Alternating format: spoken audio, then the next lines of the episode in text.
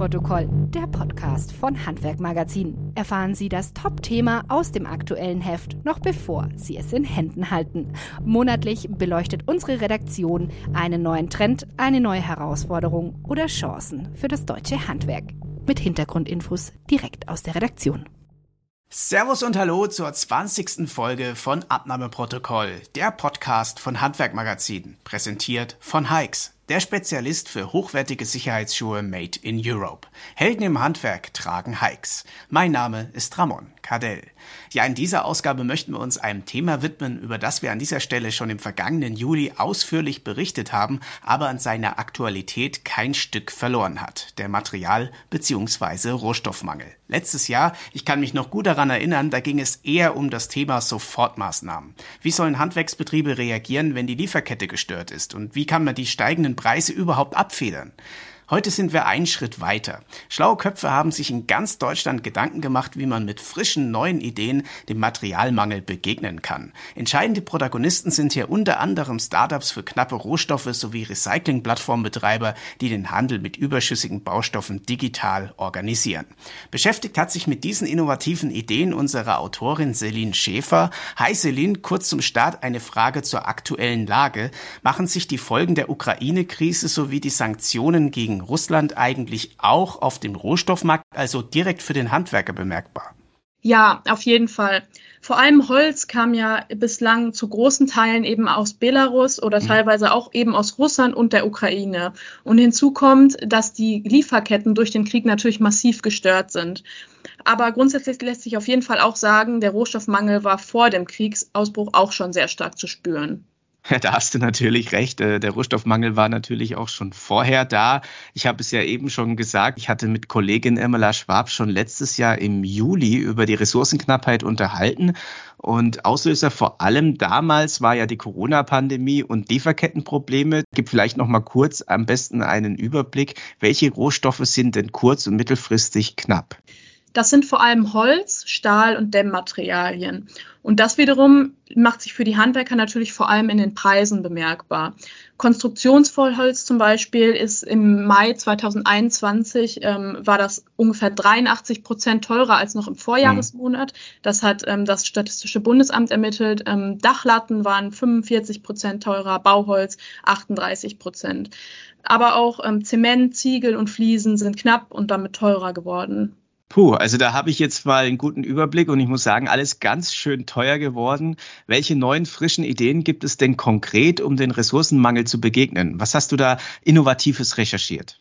Ja, es gibt da ganz viele neue Apps und Plattformen, wie zum Beispiel vom Startup Leroma, über die sich Rohstoffe aus dem Lebensmittelbereich besorgen lassen. Oder zum Beispiel Schüttflix, das die Beschaffung von Kies und Sand vereinfacht, indem es die Anbieter mit Abnehmern deutschlandweit vernetzt, statt wie zuvor nur regional. Das bietet Transparenz. Ja, das sind ja wirklich ein paar neue Beschaffungswege dabei. Ich habe gerade ein bisschen im Beitrag gespickt. Es gibt ja nicht nur Plattformen für die Erstbeschaffung von Rohstoffen. Viel Wert wird ja auch auf Recycling und den Handel mit überschüssigen Rohstoffen gelegt. Was hat's denn damit auf sich? Ja, auch da gibt's ganz tolle neue Plattformen, zum Beispiel Restado oder Materialrest24. Das lässt sich durchaus als allgemeiner Trend bezeichnen, ähm, auch abseits des Handwerks natürlich, wie bei Too Good To Go, wo man sich mhm. übrig gebliebenes Essen abholen kann.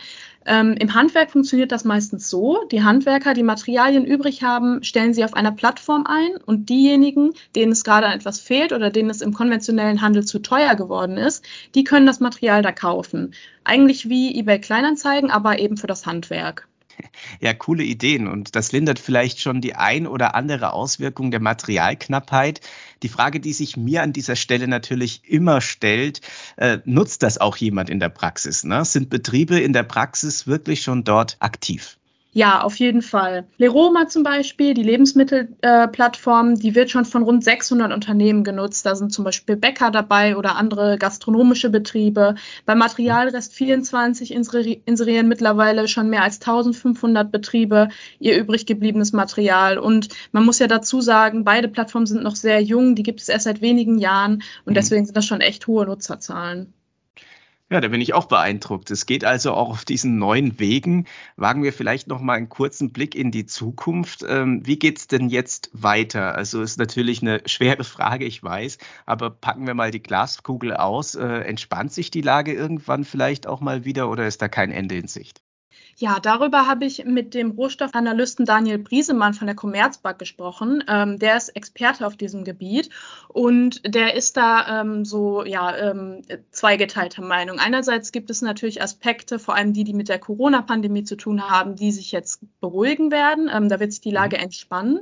Auf der anderen Seite ähm, gibt es eben ähm, auch Faktoren, die eben die Rohstoffknappheit begünstigen und die uns auch noch einige Jahre begleiten werden. Zum Beispiel Container werden weiterhin Prozent knapp werden, auch im nächsten Jahr und im übernächsten Jahr noch. Mhm. Und der Klimawandel spielt eben natürlich auch eine große Rolle, gerade wenn es um Holz geht. Ähm, zum Beispiel in Kanada gab es große Waldbrände, was eben auch diese Knappheit auf dem Holzmarkt beeinflusst.